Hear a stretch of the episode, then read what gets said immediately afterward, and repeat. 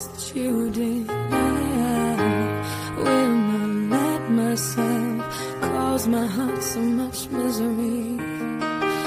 I will not break the way you did. You felt so